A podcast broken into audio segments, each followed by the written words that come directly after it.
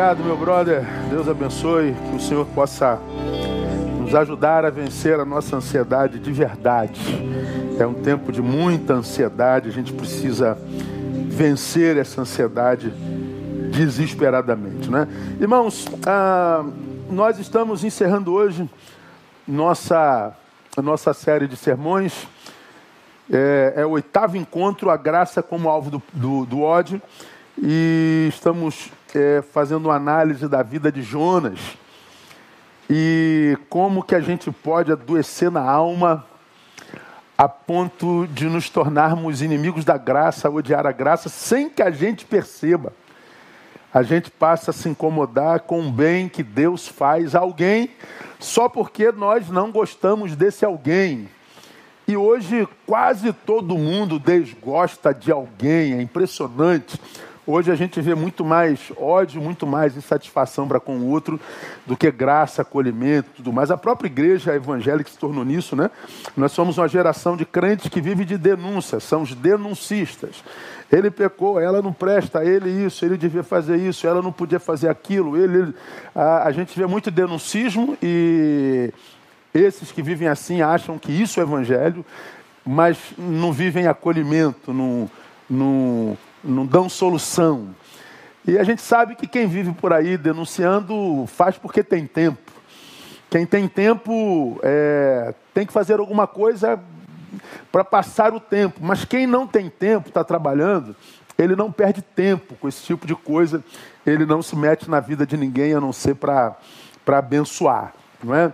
E a gente acaba se tornando o inimigo da graça, a gente acaba odiando a graça. Foi a experiência de Jonas que viu a graça de Deus sendo derramada sobre Nínive, mas ele odiava a cidade de Nínive. Deus salva a cidade, ele queria que a cidade morresse.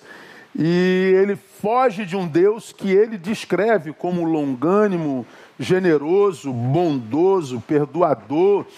E ele foge desse Deus porque ele está com raiva da graça desse Deus sobre a vida dos seus inimigos. E o que, que a gente estudou, irmãos, nessa, nesse período? Por que, que Jonas se torna inimigo da graça de Deus? Primeiro, por causa do valor que ele imprime à palavra de Deus. Ah, Deus libera uma palavra, vai a Nínive, e ele vai para Tarsis. Então, quando a gente não valoriza a palavra de Deus, a gente quer fazer não o que Deus revela enquanto sua vontade na palavra, mas a gente pratica o que a gente acredita é, é, a vontade de Deus. E quase sempre a gente acha que a vontade de Deus é a nossa.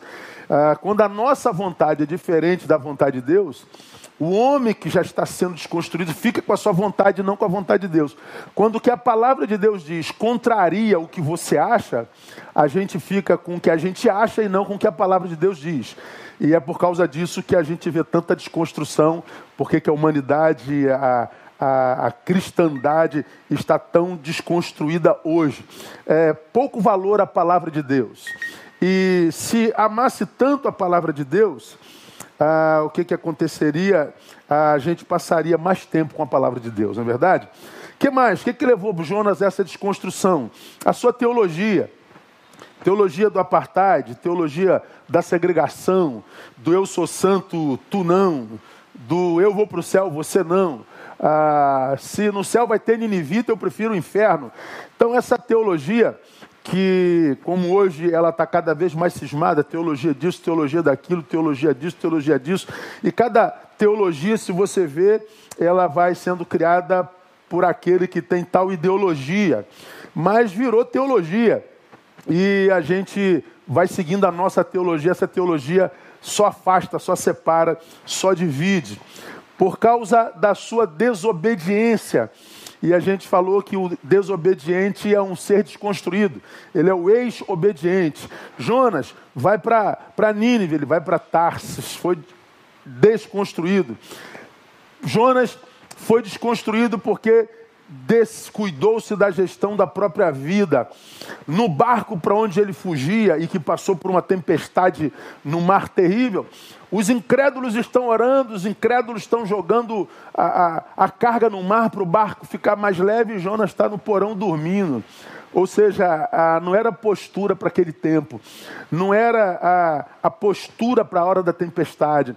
Paulo descuidou da vida, Pedro, oh, Jonas descuidou da vida, Jonas se largou e por causa disso ele é desconstruído. Jonas desconsiderou o valor da oração. Acontece muito quando a gente passa pela, pelo secularismo, quando a gente vai sendo sequestrado pela, pela, pelo presente século. Os incrédulos estão orando e Paulo está. Pô, sai daí, Paulo, você vai entrar lá na frente. E Jonas está dormindo. E quem dorme na hora de orar é, perde o sono. Ele não dorme bem, não é? Quais as consequências disso na vida de Jonas? Ele se impossibilita amar os diferentes. E eu, eu, eu salientei o verbo impossibilitar. Não é que ele não queria amar Nínive, ele não podia. Ele adoeceu ao ponto de o amor se inviabilizar na vida dele.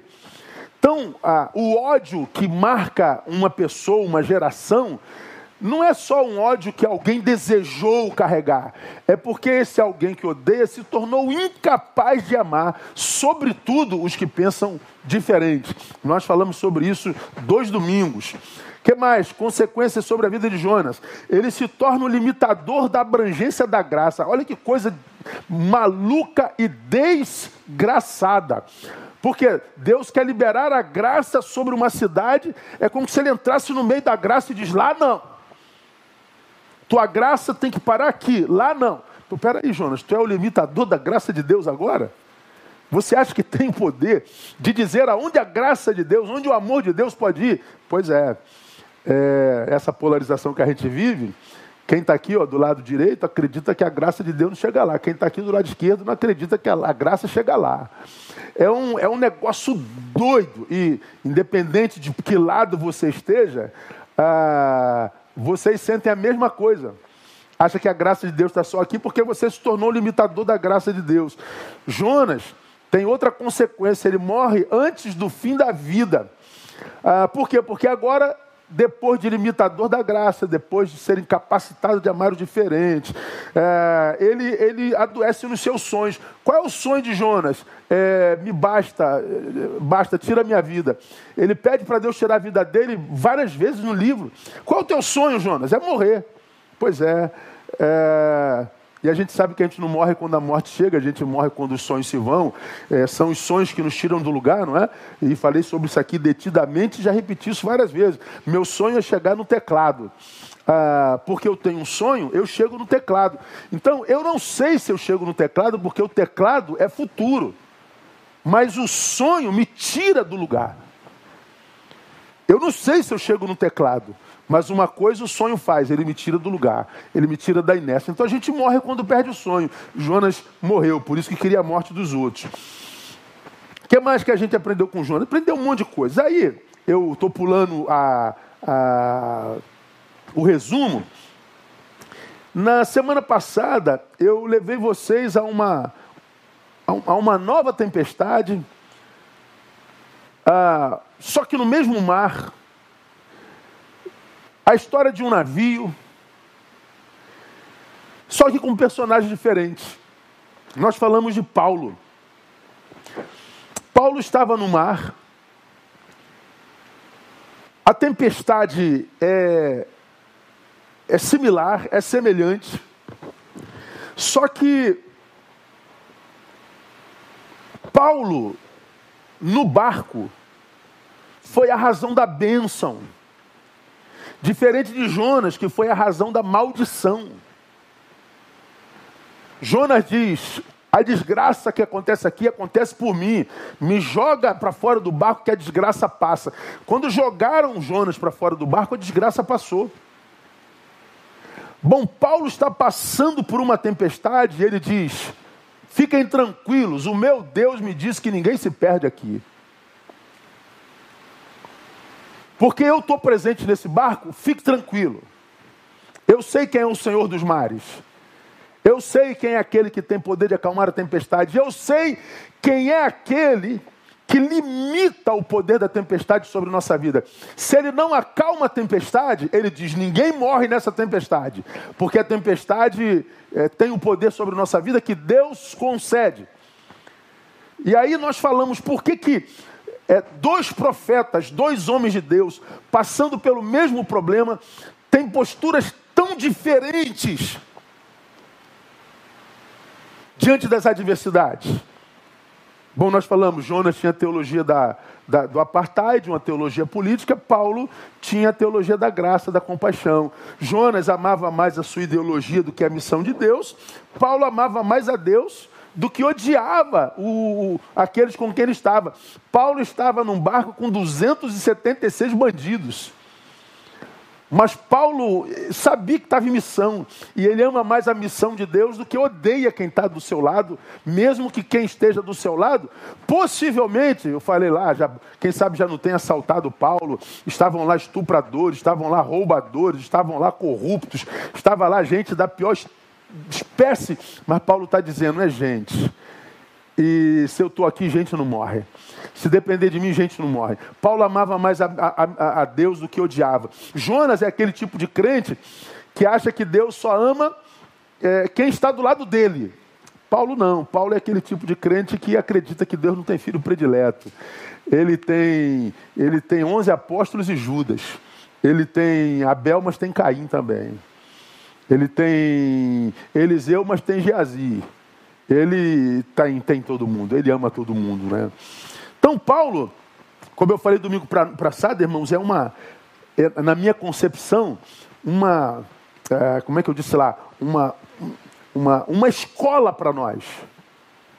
Uma escola para nós que estamos nesse barco chamado vida, que passa por uma tempestade, qual nunca passamos na história dos homens Nunca vivemos uma, uma pandemia como essa, nunca vivemos uma mortandade tão grande como essa, acho que nunca vivemos uma polarização tão grande como essa, acho que nunca fomos tão uh, odiosos e indiferentes como agora. É, nós vivemos um tempo muito ruim e não admitido por uma grande, por uma grande maioria, e parece que esse barco chamado vida está afundando. Parece que esse barco chamado vida vai arrebentar como arrebentou o navio onde estava Paulo, mesmo sem morrer ninguém.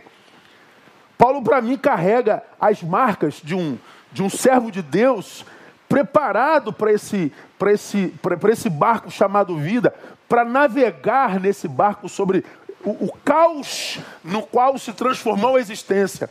Que marcas eram essas na vida de Paulo? Nós falamos na semana passada, bom senso. Nós começamos a ler Atos 27 e nós falamos que Paulo mostra um bom senso sem precedente. O barco afundando, os marinheiros, os especialistas em navegação, os especialistas em mar, os especialistas em tempestades, cônscios de que já não podiam fazer nada, extrapolou a sua competência. Aí aparece Paulo no versículo 9 dizendo: havendo decorrido muito tempo e tendo-se tornado perigosa a navegação, porque já havia passado o jejum, Paulo os advertia, dizendo: Senhores, vejo que a viagem vai ser, vai ser com avaria e muita perda não só para a carga e o navio, mas também para as nossas vidas. Paulo não é marinheiro, Paulo é teólogo, Paulo é filósofo, Paulo é, é, é, é intelectual. Vê o desespero dos especialistas. Ele diz: gente, é, vamos sair daqui não, vai dar ruim. A gente vai perder esse barco, a gente vai perder vida. Paulo usa bom senso. Na semana passada eu falei, Paulo ele não nega a realidade. Paulo não falsifica dados do mundo concreto. Paulo está analisando a situação e diz assim: nós vamos perder esse barco. A gente pode perder essas vidas todas. Nós podemos perder tudo, gente. Nós vamos morrer, gente. Paulo hoje seria chamado de incrédulo. Porque daqueles crentes hiper espirituais, não vamos mergulhar nesse mar mesmo de tempestade, porque Deus não vai deixar que toque na gente, Deus não vai deixar que a adversidade chegue até nós. Deus tem filhos prediletos. Não, Paulo está dizendo, vai dar ruim. Esse bom senso de Paulo, para mim, é abençoador. Paulo, ele é, é, aquele camarada que expulsou o demônio, Paulo é aquele camarada que, que discernia espíritos, Paulo é aquele camarada cujo lenço curava, Paulo era o missionário que, que fundou várias igrejas, mas Paulo, embora cheio de unção, de poder e de graça, tinha bom senso. Ele não ficou doido, como fica doido quase todo mundo que trabalha com batalhas espirituais hoje perde o bom senso. Paulo tem bom senso. Eu falei na semana passada, a fé não emburrece, gente. A fé potencializa o saber. A fé é bênção de Deus. Mas Paulo tem outras marcas, e aqui eu, eu começo a, a terminar com vocês. Paulo tinha bom ânimo, não tinha só bom senso, ele tinha bom ânimo. Veja aí os versículos 21 e 22, irmãos. Havendo eles estado muito tempo sem comer, Paulo, pondo-se em pé no meio deles, disse: Senhores, devias ter me ouvido e não ter partido de Creta, para evitar esta varia perda. Então, Paulo dizendo: Não quiseram me ouvir, estamos aí na possibilidade de perder tudo e ver gente morrendo também. E agora vos exorto, aqui tenhais, olha lá, bom ânimo, pois não se perderá vida alguma entre vós, mas somente o navio. Você imagina, irmãos, você está no meio do mar, você não vê terra, e você vê no barco sendo sacudido para lá, sacudido para cá, sacudido para lá. No início, o comandante é, deve falar assim, gente, está tudo sob controle, já passamos por muitas tempestades, daqui a pouquinho essa tempestade passa. É como quem está no avião, né, cara? A gente passa por aquelas turbulências, aí o comandante pega lá o microfone, senhor, estamos passando por uma turbulência, fiquem tranquilos, e, tá, tá, tá, tá, tá, tá, e a gente se tranquiliza, porque o especialista está lá na frente dizendo, está tranquilo, então o cara sabe o que está falando. Mas, meu irmão, a turbulência não passa. E começa a sacudir tudo. E começa a cair tudo. E aí você percebe que o cara se calou lá na frente. O desespero vai pegando.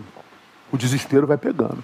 Tu tá no meio do oceano, as ondas invadindo o barco, o barco tomba para lá e agora vai. Daqui a pouco ele volta para cá.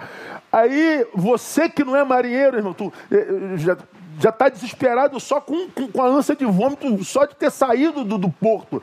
Aí você começa a ver os marinheiros gritando. Os especialistas desesperados. Como é que você vai se sentir, irmão? Você está louco. É, Paulo aparece e diz assim: ó, tem bom ânimo, irmão. Tem de bom ânimo. De um lado, ele tem um bom senso realista tremendo.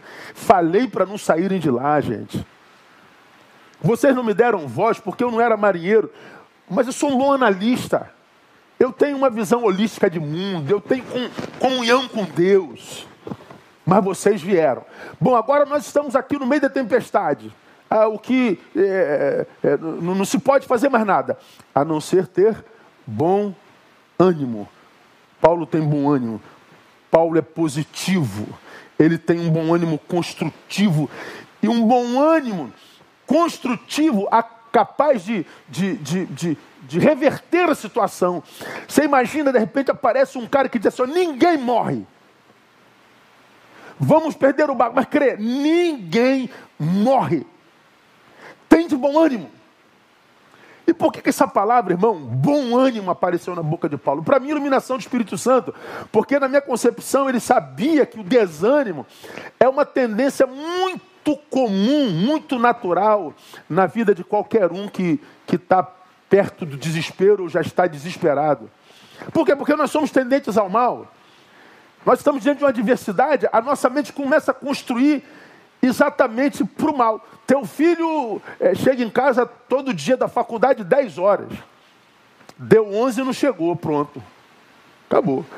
Meu Deus, cadê? Cadê a pessoa? A gente imagina, já pode ter sido sequestrado, já pode ter sido assaltado, já mataram e não sei o quê. Aí você já, já, já perdeu o sono, já perdeu a paz, porque a tua mente começa a construir um quadro desgraçado e maldito.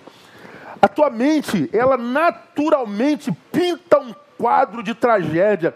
A tua mente diz assim: não, a, a, o pneu do ônibus furou, e é tarde, até chegar outro ônibus demorou, vai demorar mesmo mais uma hora e tal. Então vou ficar tranquilo, vou, vou ficar aqui na boa. Não, não. A gente só pensa no mal. Nós somos tendentes ao mal. Nós somos atraídos pela tragédia. Eu não sei por que, que isso acontece com a gente. Estamos num barco afundando, estamos numa vida desgovernada. Estamos numa vida tomada pelo ódio, pela indiferença.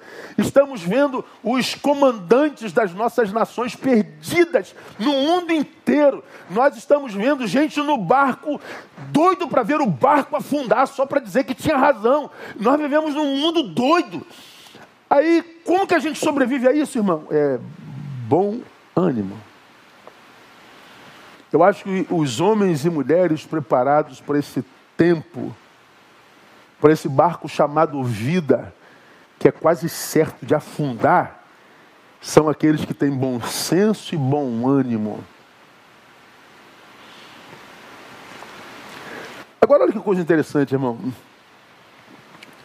A palavra desânimo, que é o oposto de bom ânimo, é uma palavra cuja etimologia é muito interessante. A palavra desânimo significa, sabe o que? Sem alma. Desânima. Desanimar. Anima a alma. A palavra desânimo significa sem alma. Cara, eu achei isso forte a beça. Então, desânimo, se é a perda da própria alma, o desânimo é mais grave do que supomos, irmãos. Porque o desânimo é mais do que um problema somático, é um problema almático. Você não ouve falar muito problemas psicossomáticos? É, soma é o corpo, você sabe disso.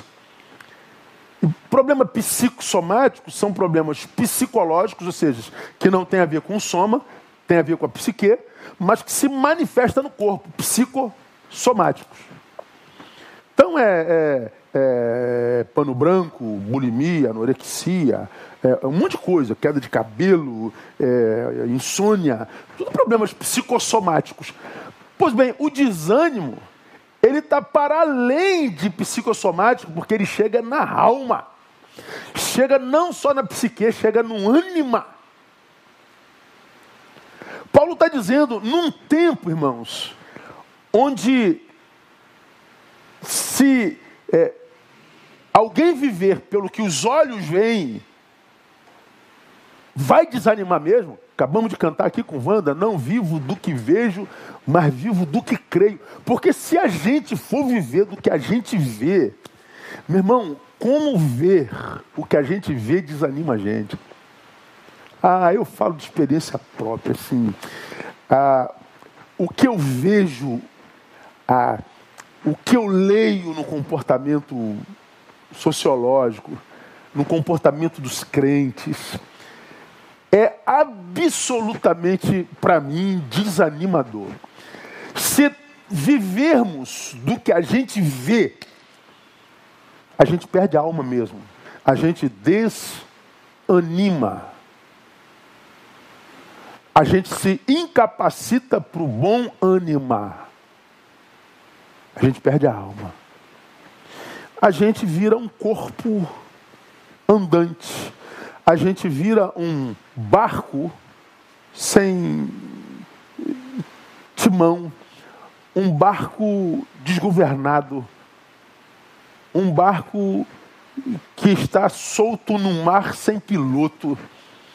A gente morre mesmo antes do fim da vida. Quando a gente aprende que o desânimo é perder a alma, é estar sem alma,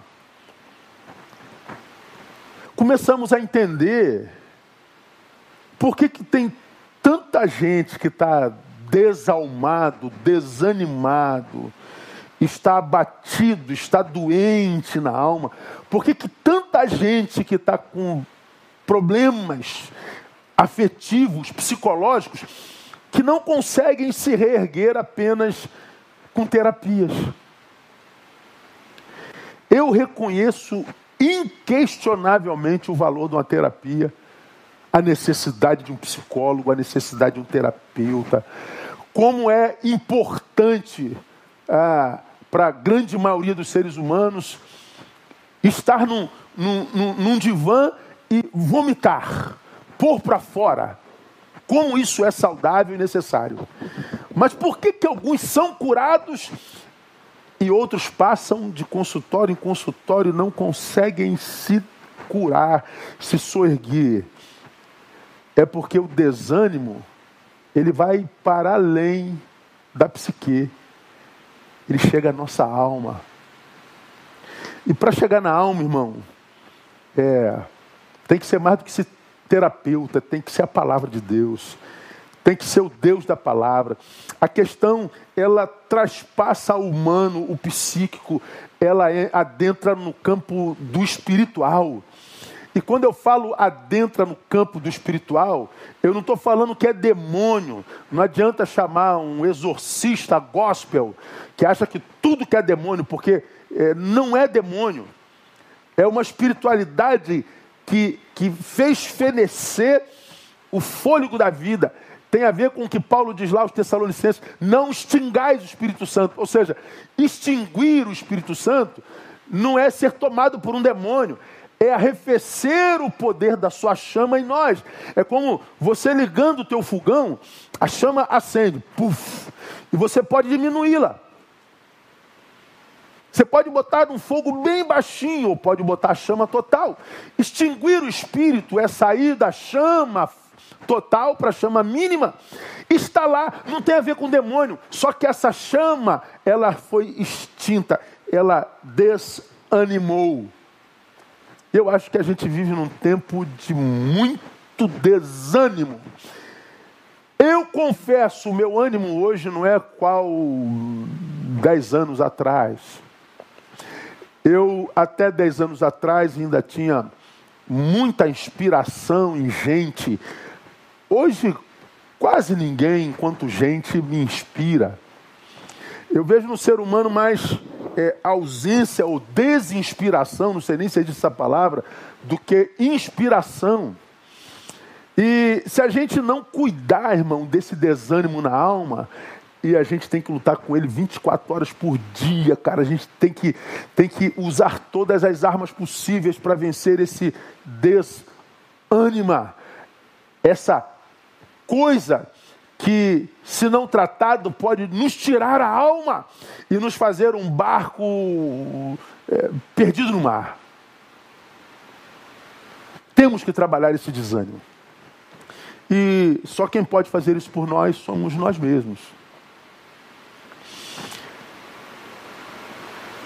Além disso, o desânimo, ele precisa ser trabalhado por causa dos seus frutos em nós.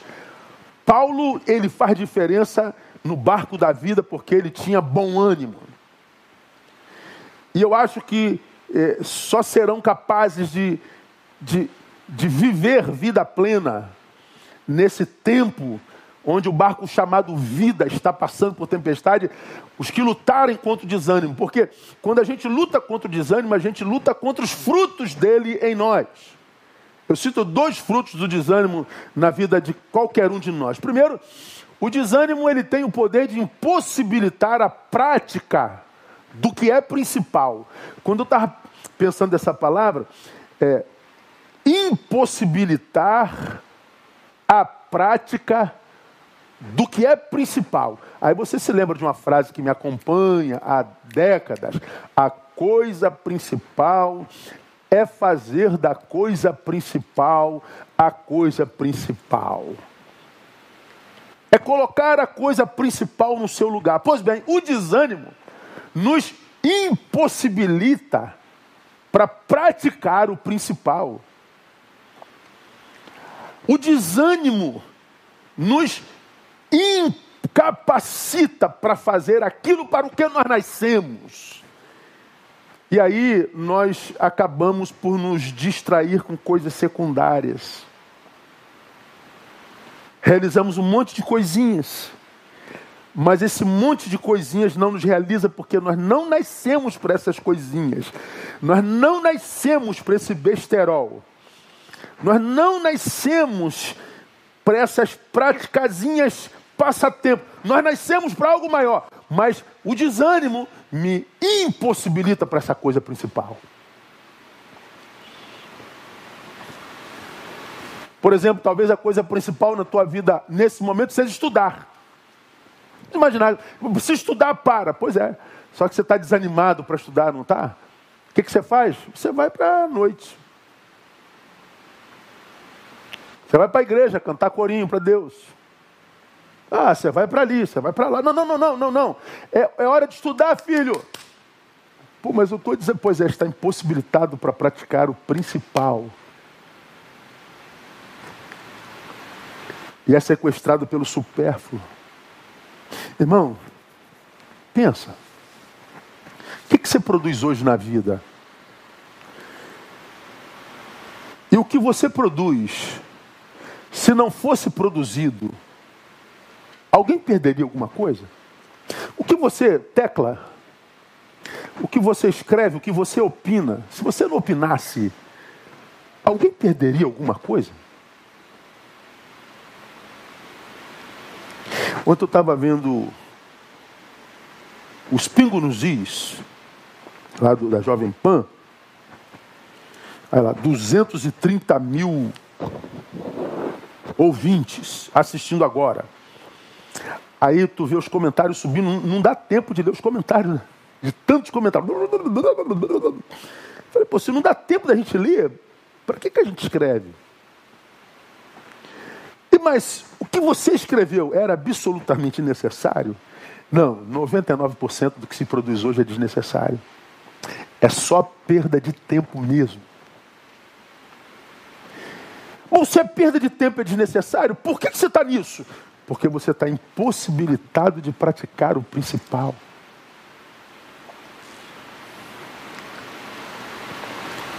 Aí é hora de de, de, malhar, porque o médico disse que você tem que sair dessa, dessa vida sedentária. Vai morrer, teu coração vai te trair. Pô, estou desanimado. É, o desânimo te incapacita de fazer a coisa principal. Você precisa orar, você precisa fazer, sei lá o que. O desânimo te incapacita, ele te impossibilita. Aí eu descubro na palavra que eu posso viver uma vida totalmente marginal. Não quer dizer bandida. Eu posso ver a margem da, da, da existência. Porque eu estou aqui, ó, na margem do rio, mas Deus queria que eu estivesse mergulhando em águas profundas. Na experiência de Ezequiel 47. Eu entrei nas, nas águas, batia nos arteiros. E andei mais um pouquinho no joelho, um pouquinho mais no, no, no, é, é, nos meus lombos. E chegou uma hora que eu me aprofundei mais só nado. E lá nas profundezas tinham peixes de várias qualidades. Havia suprimento para tudo. Porque o que Deus tem para nós está nas profundezas, irmãos. O que Deus tem para nós não está no, no marginal, não está no raso não está naquilo que não preconize esforço e desenvolvimento de destrezas e de, de capacidades específicas. Deus quer nos dar o melhor, mas o melhor de Deus requer trabalho, requer esforço, requer lutar contra o desânimo, requer restaurar em nós a possibilidade de praticar o que é principal. Mas o desânimo faz mais. Inutiliza potenciais. Ou potencial. Eu estou aqui na margem, jogando uma peladinha. Mas se eu trabalhasse, se eu me esforçasse, eu poderia ser Neymar. Eu poderia ser como Messi. Porque todo mundo diz, pô, esse menino joga muita bola. E por que, que ele não se transformou nisso? Porque ele está impossibilitado de desenvolver potencial, porque ele vai ter que treinar mais, ele vai ter que dormir mais cedo, ele vai ter que abrir mão de amizades tóxicas, desconstrutivas, ele vai ter que perder muita coisa que lhe dá prazer. Mas ele, ele tem potencial, mas ele está impossibilitado de desenvolver potencial. Quanta gente, irmão, vivendo à margem do seu potencial. Quanto, quanto talento não desenvolvido.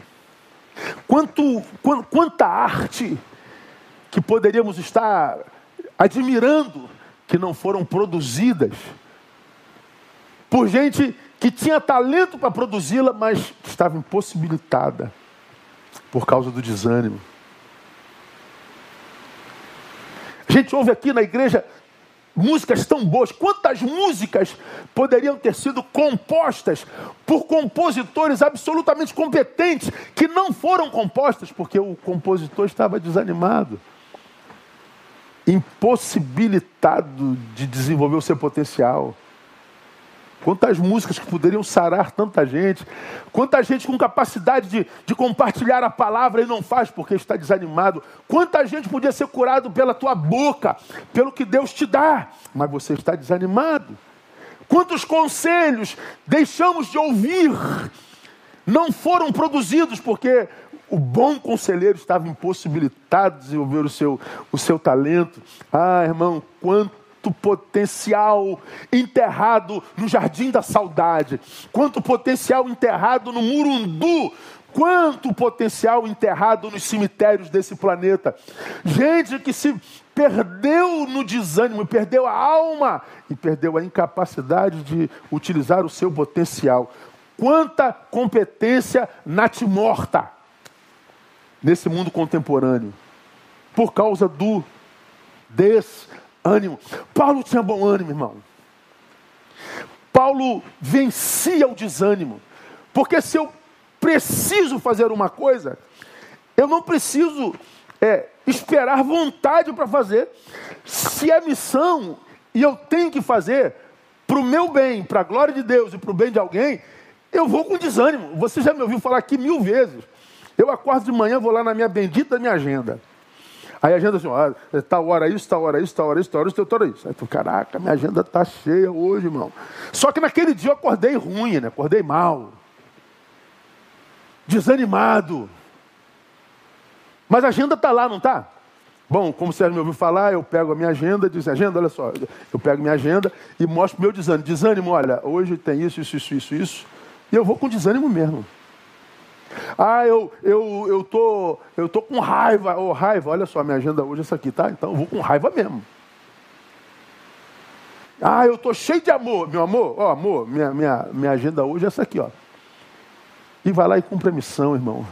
Quando você volta para casa, você, você chega em casa com o senso de missão cumprida. Você não deixou nada para amanhã, você viveu aquele dia, você somou para o teu futuro, você semeou para o teu futuro, de modo que o meu presente e o teu é a colheita da forma como nós vivemos os nossos ontens.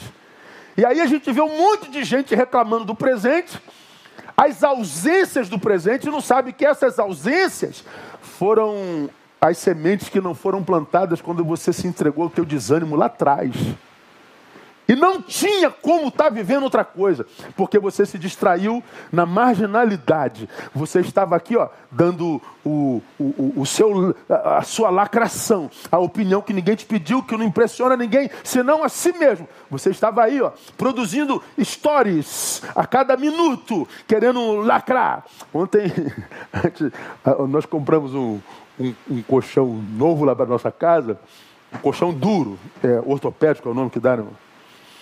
Aí a gente estava botando, chegou o colchão, aí André e Tamara é, brincando, colocando o colchão. Como é que tinha que fazer? Como, como é que seria a prática natural, minha filha? a gente está botando o colchão, olha, recebemos um colchão novo hoje e estamos cuidando do nosso sono, viu gente? Então, cuide do vosso sono, viu gente? Olha esse colchão aqui, é de tal marca e que não sei o que, viu gente? Bota aí, bota aí, filha, tal. Aí a gente está compartilhando o colchão que comprou. É, só que a gente não compartilha nada, né? E a gente fica pensando assim, meu Deus, que. Eu estava vindo para cá, vendo um, um pastor amigo sentado na cadeira do dentista, filmando o dentista botando aquela maquininha diabólica. Aí botando aquele ferrinho, depois botando a negocinho azul para clarear. Eu falei, gente, gente, que, que, que coisa doida é essa? Que tempo sinistro é esse? Quem ganha o que vendo meu colchão novo? Quem ganha o que vendo você botando maquininha no, no dente? Se é, eu que não publiquei o colchão novo, você perdeu alguma coisa, deixou de ser abençoado? Porque, ô oh, pastor, o senhor poderia ter colocado o seu colchão lá? Porque eu estava dependendo de ver esse colchão na sua casa. Ô oh, pastor, o senhor devia ter colocado a, a, a maquinazinha ligada no teu dente? Porque como é que eu vou viver sem a maquinazinha do dentista no teu dente, pastor? É, não é desnecessário. A gente vive na marginalidade e no final do dia a gente diz que não teve tempo. A gente deixou de desenvolver potencial porque estava desenvolvendo outra coisa. E você vai somatizando essas coisas que você desenvolveu e não precisava e colhe lá na frente a produção desse desenvolvimento desnecessário. E deixa de colher aquilo que deveria ter produzido porque estava produzindo isso aqui. Aí você vê a qualidade de vida completamente distinta de um de outro. E a gente diz: Deus não é justo. Não, eu que não sou bom gestor de mim mesmo. O bom ânimo é fundamental para um tempo como esse, irmão. O bom ânimo, para mim, ele é um fruto da fé.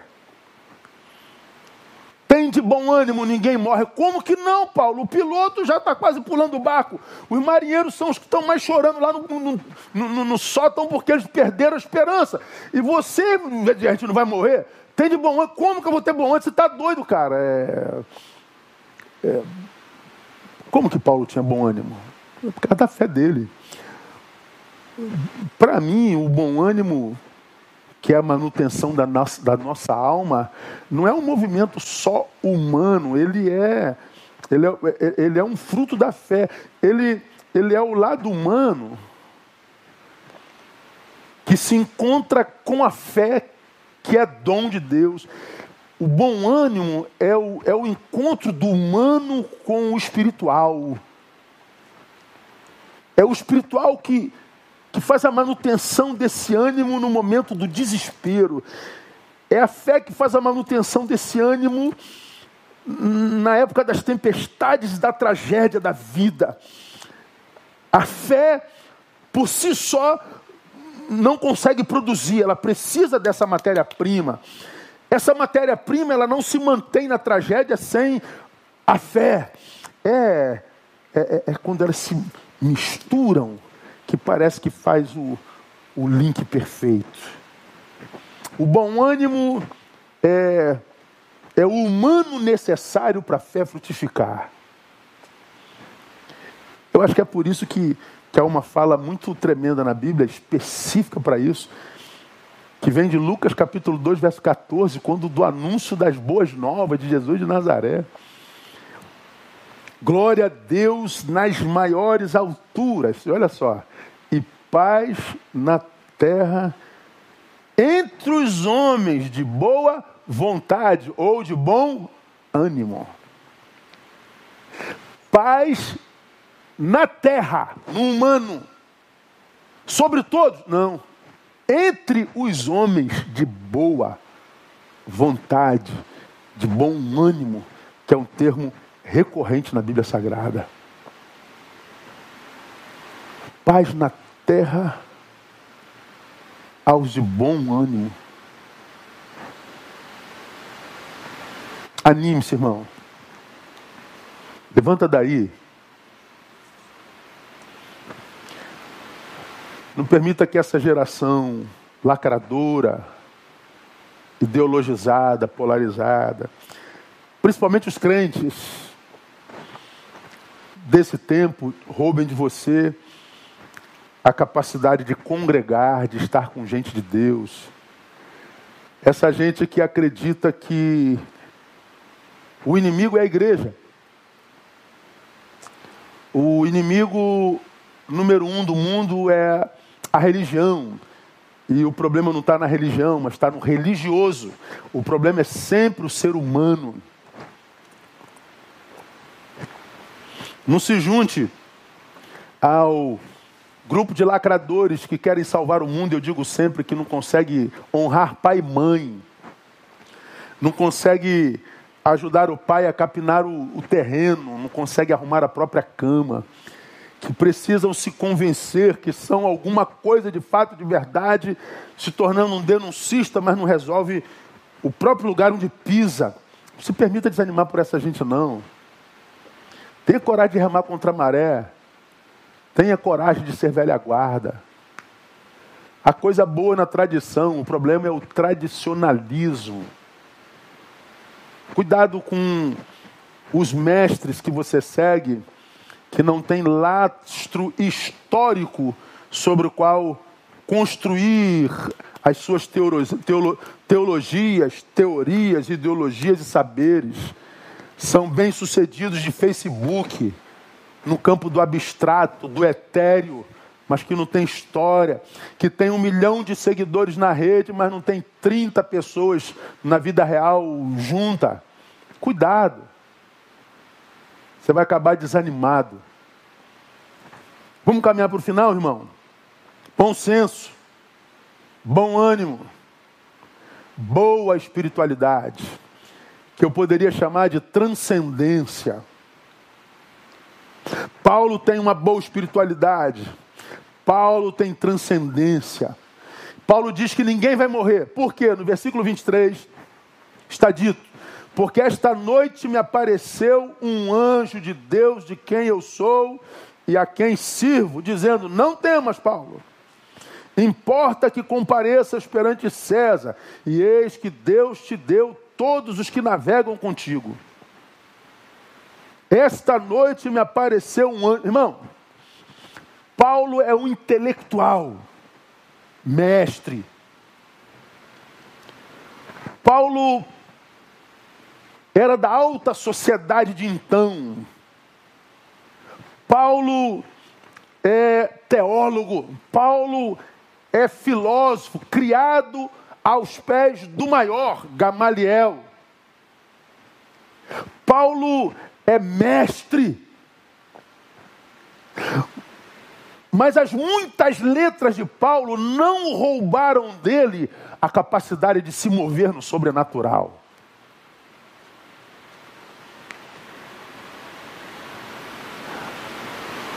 Paulo era um homem racional, mas via anjo. Paulo acreditava em manifestação sobrenatural. Paulo impunha a mão e acreditava no poder de Deus para curar, para salvar, para libertar. Paulo era intelectual, mas era um pentecostal. Desculpa os batistas, irmão, não fica com raiva de mim, não. É só para você entender.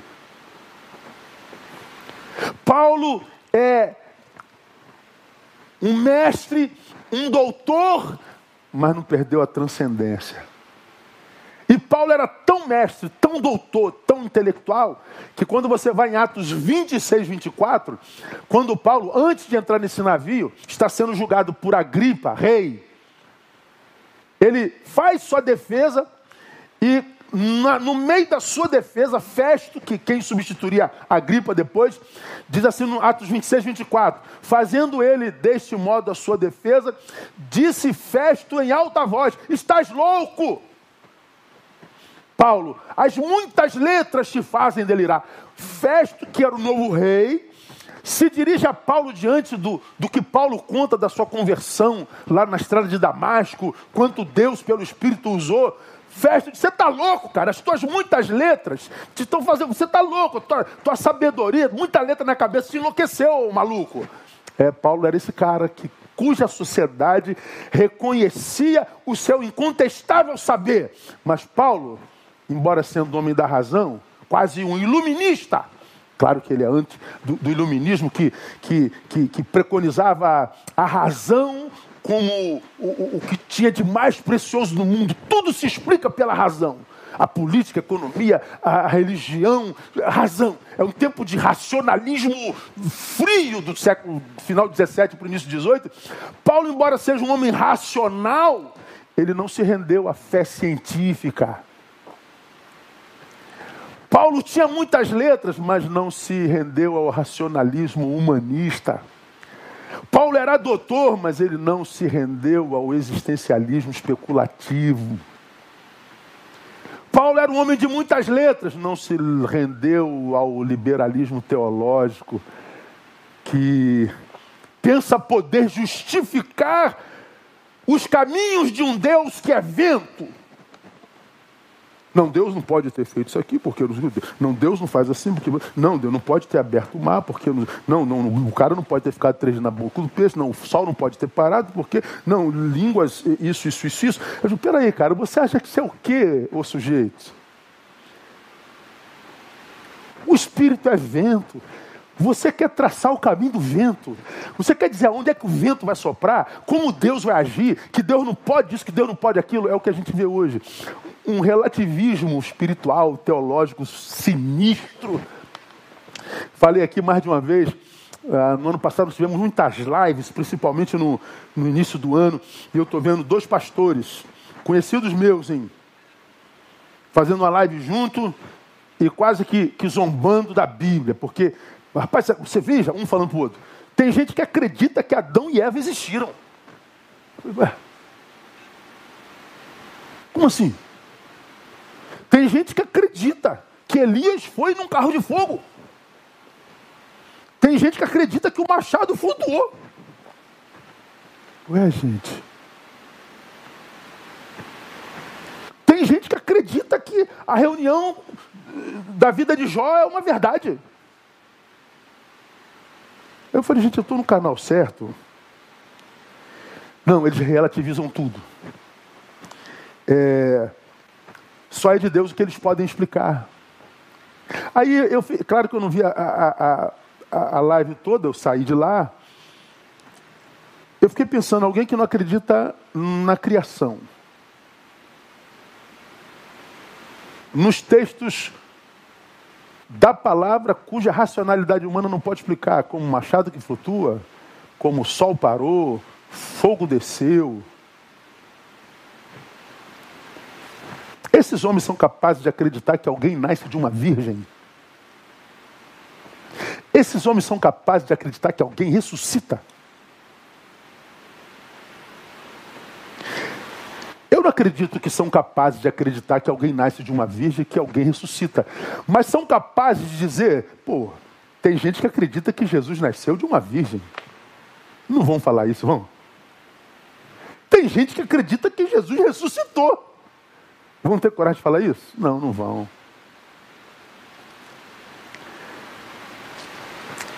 É, são efeitos do relativismo, são efeitos de uma fé científica são efeitos de um ser humano que perdeu transcendência, que vive uma não boa espiritualidade. Paulo, irmão, usa de bom senso, bom ânimo, mas porque tem uma boa espiritualidade, ele percebe que nem tudo no humano tem resposta no humano.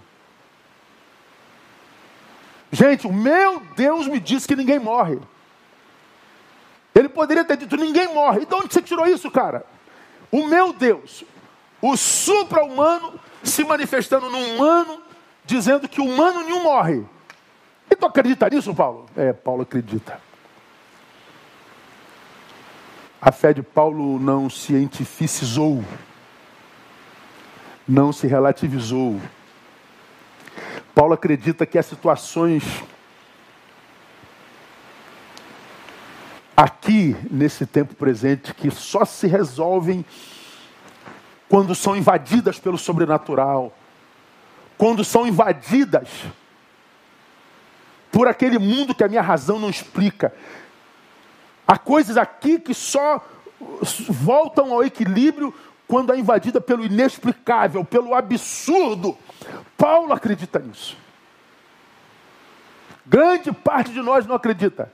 Se diz cristão, mas acredita no, no, no comunismo, no, no, capitalismo, tudo que é ismo, mas questiona a palavra. Se diz cristão, lutam por valores cuja palavra condena claramente, mas se diz cristão, por causa da fé relativista. Paulo é parecido com Jesus, irmão. Jesus que nos ensina na experiência do, do endemoniado gadareno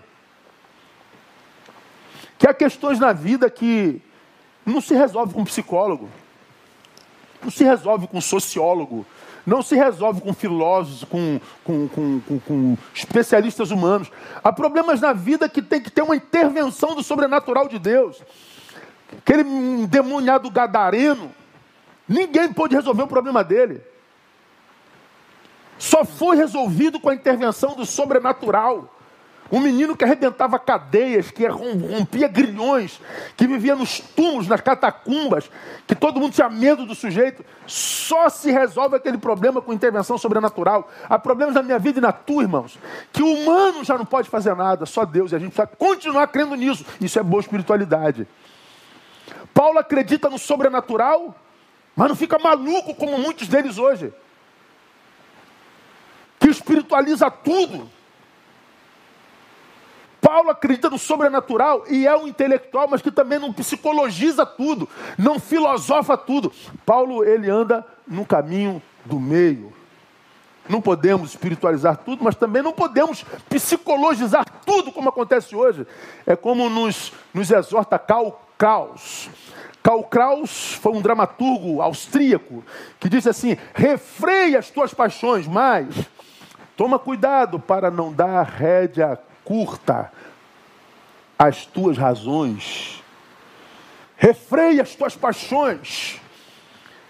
Cuidado para não ser passional, mas não dá rédea solta para as tuas razões, não, porque a, a paixão, a passionalidade pode estragar a tua vida, mas a racionalidade fria também. Portanto, meus irmãos, a gente tem que ser como Paulo. Ele trafegava no caminho do meio. Ele acreditava que algumas questões ia precisar de bom senso, bom ânimo. Mas ele acreditava que havia momentos que tinha que ser o sobrenatural de Deus, irmão. É hora do fogo, é hora do poder, é hora da unção. Mas a hora que é a hora da razão, a hora do bom senso, do equilíbrio. Os que estão preparados para esse tempo, por esse barco que parece vai afundar, eles andam no caminho do meio. E a gente tem que ser como Paulo, não como Jonas, polarizado, cheio de ódio e de razão. Termina, irmão. Bom senso, bom ânimo, boa espiritualidade, presença boa.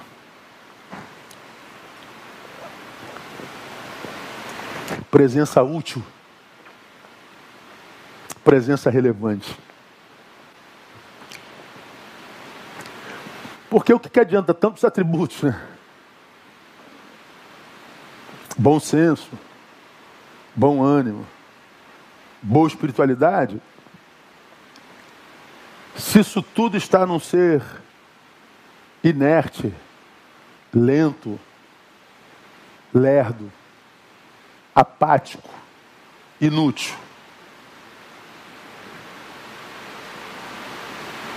Para quê? Não adianta nada. Mas também não adianta ter iniciativa e chegar de qualquer jeito. Chegar errado, uma presença abrupta, uma presença invasiva. Não, mais uma vez o caminho do meio. Porque a gente vê que tem gente que tem iniciativa, mas o cara fala de amor com ódio. Já viu isso? O pregador é pregador.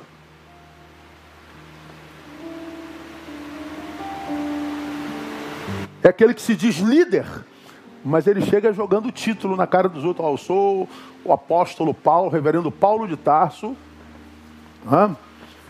conhecido pela sabedoria, pelo bom senso pelo bom ânimo, pelo discernimento espiritual, exercido e desenvolvido ao longo de 37 anos de ministério.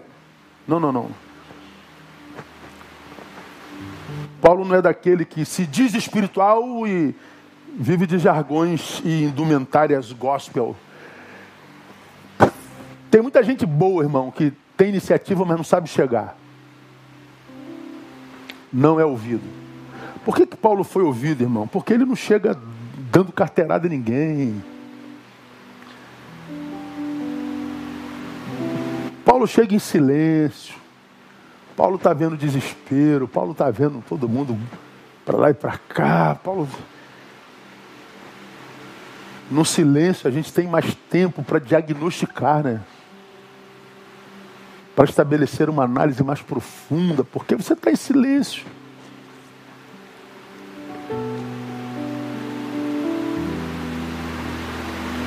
Paulo só se manifesta quando é necessário. Ele diz: Ei, já vi que vocês se entregaram. Eu preciso dizer alguma coisa para vocês. Ninguém morre, fiquem tranquilos. Tem de bom ânimo. De onde você tirou isso, Paulo? Meu Deus, falou comigo. Esse navio vai perder, mas ninguém morre. Ele tranquiliza ele devolve a paz. Escuta o que eu vou lhe falar. Paulo é a resposta e não uma opinião.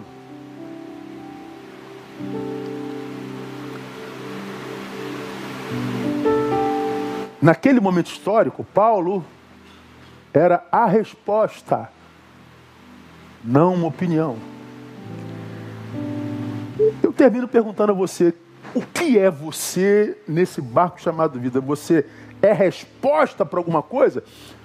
Ou você é só mais uma opinião entre as milhares e milhões?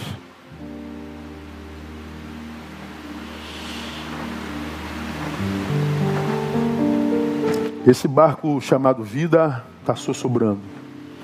Esse barco chamado vida parece que vai afundar mesmo. E dentro desse barco tem gente de todo tipo. Gente do time de Jonas e gente do, tio, do time de Nínive. Esse barco está indo para um destino e dentro desse barco todo mundo brigando. Quem é que vai chegar lá, irmão? Com saúde. É esse como Paulo. Bom senso, bom ânimo uma espiritualidade saudável, equilibrada. E alguém cuja presença é resposta, não opinião. Porque de opinião a gente já está cheio, né? A gente está de saco cheio. A gente está farto de tanta idiotice, de tanto ego, de tanto narcisismo, de tanto ódio, de tanta palavra desnecessária, de tanta Deus está procurando nesse barco chamado vida gente que seja a resposta. Porque há muita pergunta sendo feita no silêncio das almas, no silêncio dos que se retiraram porque não aguentam mais tanta opinião. Muita pergunta sendo feita durante as insônias das noites claras. Há muita pergunta sendo feita do meio do grito dessa geração que geme. Deus precisa responder essa gente que Ele ama, mas Ele precisa de gente resposta e não de gente opinião. Então propõe na tua vida ser opinião e chega em silêncio Tenta falar só para edificar, tenta teclar só para edificar. Tenta promover mais a imagem de Cristo do que a sua.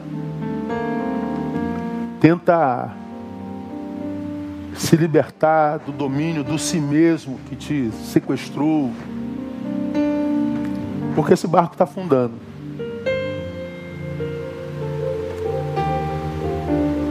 Mas o mesmo Deus que disse a Paulo que ninguém morreria, diz para nós hoje: Ninguém morre se não quiser.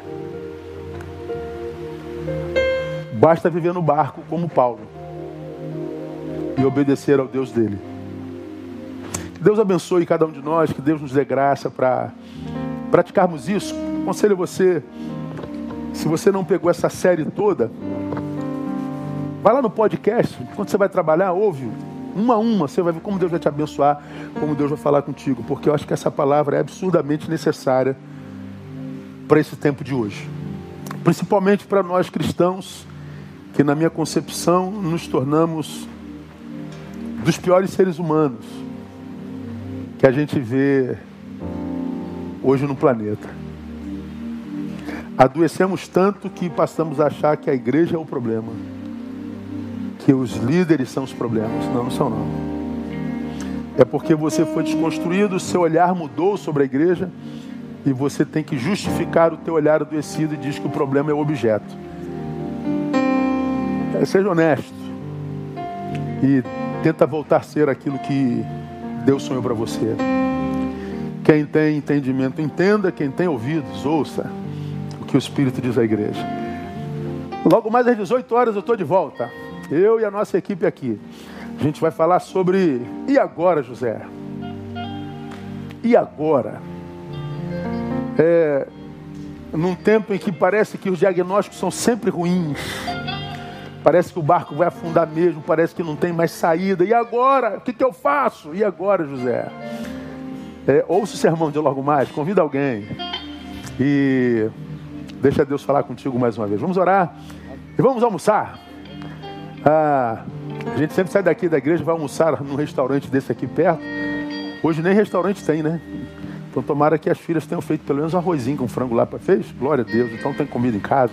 Então vamos almoçar. Bom apetite para vocês e que essa palavra possa frutificar aí na, na vida de cada um de vocês. Vamos orar. Pai, muito obrigado. Tua palavra é tremenda. Tua palavra é linda. Tua palavra é tão clara que não tem como dizer que não é a tua palavra. É a tua palavra. E a tua palavra é o nosso alimento, a tua palavra é a nossa bússola, é lâmpada para os nossos pés, é luz para o nosso caminho. Tua palavra é vida. Permita que essa palavra encontre corações férteis, corações terras férteis nessa manhã e que, portanto, ela possa frutificar, alimentar, curar, libertar os donos desses corações. Recebe a nossa gratidão, a mais sincera gratidão. Dá-nos um dia de bênção na tua presença, uma semana de paz. Se de luta, renova as nossas forças. Dá-nos estratégias do céu e da palavra para vencermos mais uma semana. E não nos abandone, Pai, nós carecemos de Ti. Toda honra e toda glória ao Teu nome, oramos no nome de Jesus. Amém e amém. Vamos sair louvando? Wanda mais uma vez nos conduzindo à adoração. Logo mais às 18 horas eu te aguardo.